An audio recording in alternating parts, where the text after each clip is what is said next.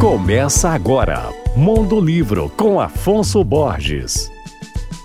Alô, ouvintes leitores da Alvorada FM. Apresentar análises, reflexões e discussões feitas por jovens negros a respeito de política e relações internacionais. Esse é o propósito do livro Izelu Agbaye, termo que significa política internacional em Yorubá, uma das maiores etnias do continente africano. A obra foi organizada por André Sena e Luciene Carris, que são mestres e doutores pelo programa de pós-graduação em História Política da UERJ. André conta que a ideia de fazer essa coletânea surgiu quando ele percebeu a falta de autores negros na bibliografia dos cursos de Relações Internacionais. Assim, o livro é formado por 11 textos acadêmicos de diferentes jovens autores negros, entre os temas abordados estão contribuições do movimento de mulheres negras brasileiras para outra economia global, as questões de cor e gênero no Brasil e nos Estados Unidos, violência racial,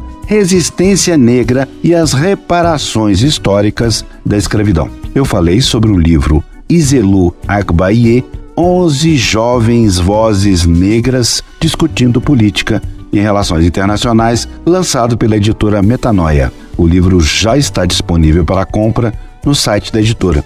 Meu nome é Afonso Borges, Instagram arroba Mondolivro e você pode ouvir e baixar todos os podcasts que eu falo no site alvoradafm.com.br.